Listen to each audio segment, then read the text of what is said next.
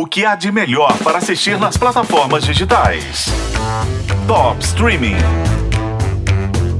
Grave este nome. A Nova Vida de Toby é a série que todo adulto precisa ver. O Jesse Eisenberg é o Toby Fleischman, um médico de 40 anos de idade que vivia dentro do esperado. Se casou com a namorada da faculdade, teve filhos, tinha um emprego bom, veio o divórcio. E é aí que começa a tal vida nova.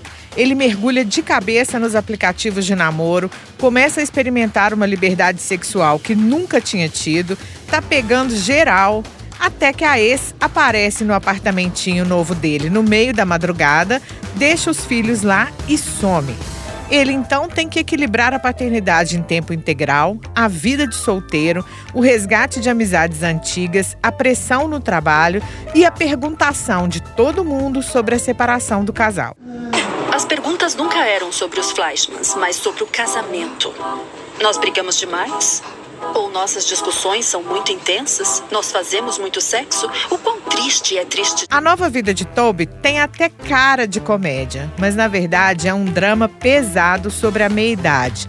Aquele momento da vida em que todos nós começamos a questionar as nossas escolhas e as dos outros. Eu também. Você devia ter sido mais legal com Adam. O Adam tá bem. Foi meio babaca com ele. Quê? É. Você não pode tratar alguém assim, não pode.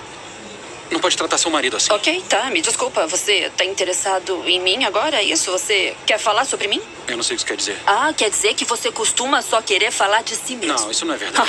é verdade. Ah, sério? Você também? Tá bom, desculpa, eu não percebi que eu era tão negligente. A Lizzie Kaplan brilha como uma das melhores amigas do Toby desde a adolescência, a Libby.